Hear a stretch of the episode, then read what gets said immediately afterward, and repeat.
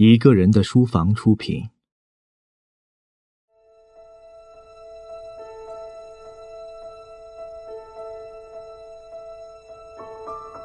大家好，我是麦子。本周为大家选读的书是《少有人走的路》。有人说，二十一世纪是心理学的世纪，对此我们不得而知。但是，我们却能亲眼看见身边心智不成熟的人是如此之多。如果说以前中国人最大的问题是温饱问题，那么今天中国人最大的问题就是心理问题，而心智不成熟又是心理问题中最大的问题。人可以拒绝任何东西，但绝对不可以拒绝成熟。拒绝成熟，实际上就是在规避问题，逃避痛苦。规避问题和逃避痛苦的趋向是人类心理疾病的根源，不及时处理。你就会为此付出沉重的代价，承受更大的痛苦。二十多年来，在心智成熟的旅程上，少有人走的路这本书陪伴着亿万读者，也帮助过千千万万痛苦的人走出困境。作者 M. 斯科特派克，我们这个时代最杰出的心理医生。他的杰出不仅在其智慧，更在于他的真诚和勇气。而同时，他就以童言无忌远近闻名。少年时，他又勇敢地放弃了父母为他安排的辉煌前程，毅然选择了自己的人生道路，最终当上了一名心理医生。在近二十年的职业生涯中，他治愈了成千上万个病人。他以从业经验为基础写作的《少有人走的路》，创造了出版史上的一大奇迹。斯科特激励我们要勇敢地面对自己的问题，不要逃避。直面问题，我们的心智就会逐渐成熟；逃避问题，心灵就会永远停滞不前。第一部分：自律、问题和痛苦。人生苦难重重，这是个伟大的真理，是世界上最伟大的真理之一。它的伟大，在于我们一旦想通了它，就能实现人生的超越。只要我们知道人生是艰难的，只要我们真正理解并接受这一点，那么我们就再也不会对人生的苦难耿耿于怀了。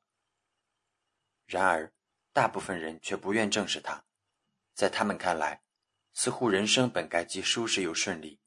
他们不是怨天尤人，就是抱怨自己生而不幸。他们总是哀叹无数麻烦、压力、困难与其为伴。他们认为自己是世界上最不幸的人。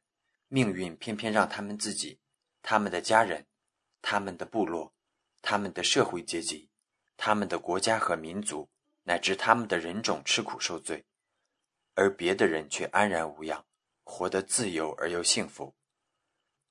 我熟悉类似的抱怨和诅咒，因为我也曾有过同样的感受。人生是一连串的难题，面对它，你是哭哭啼啼。还是勇敢奋起？你是束手无策的哀叹，还是积极的想方设法解决问题，并慷慨的将方法传给后人呢？解决人生问题的首要方案乃是自律，缺少了这一环，你不可能解决任何麻烦和困难。局部的自律只能解决局部的问题，完整的自律才能解决所有的问题。生活中遇到问题。这本身就是一种痛苦，解决它们就会带来新的痛苦，各种问题结对而来，使我们疲于奔命，不断经受沮丧、悲哀、难过、寂寞、内疚、懊丧、恼怒、恐惧、焦虑、痛苦和绝望的打击，从而不知道自由和舒适为何物。心灵之痛，通常和肉体之痛一样剧烈，甚至更加难以承受。正是由于人生的矛盾和冲突带来的痛苦如此强烈，我们才把它们称为问题。正是因为各种问题接踵而来，我们才觉得人生苦难重重、悲喜参半。人生是一个面对问题并解决问题的过程。问题能启发我们的智慧，激发我们的勇气。问题是我们成功与失败的分水岭。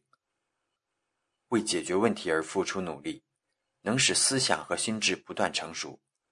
学校为孩子们设计各种问题，促使他们动脑筋、想办法，恐怕也是基于这样的考虑。我们的心灵渴望成长，渴望迎接成功，而不是遭受失败，所以他会释放出最大的潜力，尽可能将所有问题解决。面对问题和解决问题的痛苦，能让我们得到最好的学习。美国开国先者本杰明·富兰克林说过。唯有痛苦才会带来教益。面对问题，聪明者不因害怕痛苦而选择逃避，而是迎上前去，直至将其战胜为止。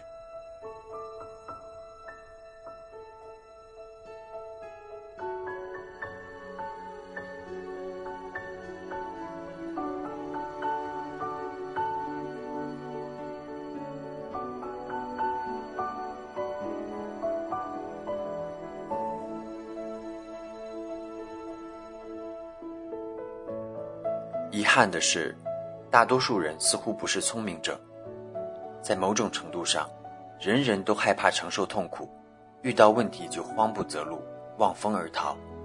有的人不断拖延时间，等待问题自行消失；有的人对问题视而不见，或尽量忘记他们的存在；有的人与麻醉药和毒品为伴，想把问题排除在意识之外，换得片刻解脱。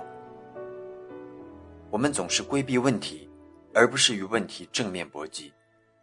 我们只想远离问题，却不想经受解决问题带来的痛苦。规避问题和逃避痛苦的趋向，是人类心理疾病的根源。人人都有逃避问题的倾向，因此大多数人的心理健康都存在缺陷。真正的健康者寥寥无几。有的逃避问题者。宁可躲藏在头脑营造的虚幻世界里，甚至完全与现实脱节，这无异于作茧自缚。心理学大师荣格更是明确地指出，神经官能症是人生痛苦常见的替代品。替代品带来的痛苦，甚至比逃避的痛苦更为强烈。神经官能症由此成了更棘手的问题。不少人为逃避新的问题和痛苦。不断以神经官能症为替代品，导致患上各种心理疾病。所幸也有人能坦然面对神经官能症，及时寻求心理医生帮助，以正确的心态面对人生正常的痛苦。事实上，如果不顾一切的逃避问题和痛苦，就会由此失去以解决问题推动心灵成长的契机，导致心理疾病越来越严重，而长期的慢性的心理疾病。就会使人的心灵停止生长，不及时治疗，心灵就会萎缩和退化，心智就永远难以成熟。正确的做法是，我们要让我们自己，也要让我们的孩子认识到，人生的问题和痛苦具有非凡的价值，勇于承担责任，敢于面对困难，才能够使心灵变得健康。自律是解决人生问题的首要工具。也是消除人生痛苦的重要手段。通过自律，我们就知道在面对问题时，如何以坚毅果敢的态度，从学习与成长中获得益处。我们教育自己和孩子自律，也是在教育我们双方如何忍受痛苦，获得成长。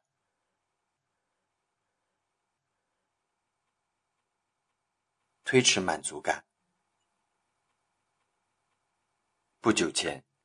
一位三十岁的财务分析师请求我的帮助，他想纠正在最近几个月里总是拖延工作的恶习。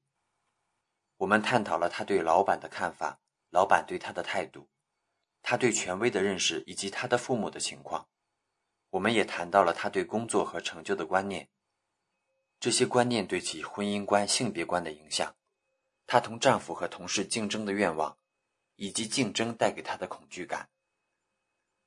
尽管一再努力，但这种常规心理分析和治疗并未触及问题的症结。终于有一天，我们进入久被忽略的一个领域，才使治疗出现了转机。你喜欢吃蛋糕吗？我问。他回答说喜欢。你更喜欢吃蛋糕？我接着问。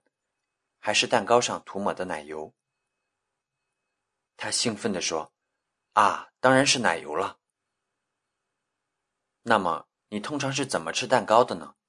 我接着又问。我也许是有史以来最愚蠢的心理医生了。他不假思索地说：“那还用说吗？我通常先吃完奶油，然后才吃蛋糕的。”就这样，我们从吃蛋糕的习惯出发，重新讨论他对待工作的态度。正如我预料的，在上班的第一个钟头，他总是把容易和喜欢做的工作先完成；而在剩下六个钟头里，他就尽量规避棘手的差事。我建议他从现在开始，在上班第一个钟头，要先去解决那些麻烦的差事，在剩下的时间里，其他工作会变得相对轻松。考虑到他学的是财务管理，我就这样解释其中的道理。按一天工作七个钟头计算，一个钟头的痛苦加上六个钟头的幸福，显然要比一个钟头的幸福加上六个钟头的痛苦划算。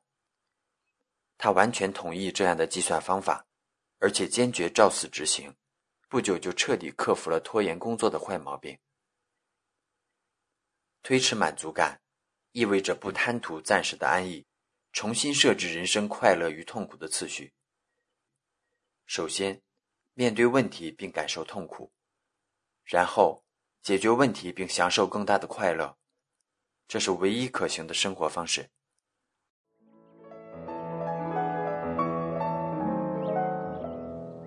感谢收听《一个人的书房》，微信搜索“一个人的书房”，获取详细收听及下载方式。如果您碰巧喜欢我们的节目，请多多向身边爱读书、想读书的朋友们推荐，让更多的人听到我们。下期节目见。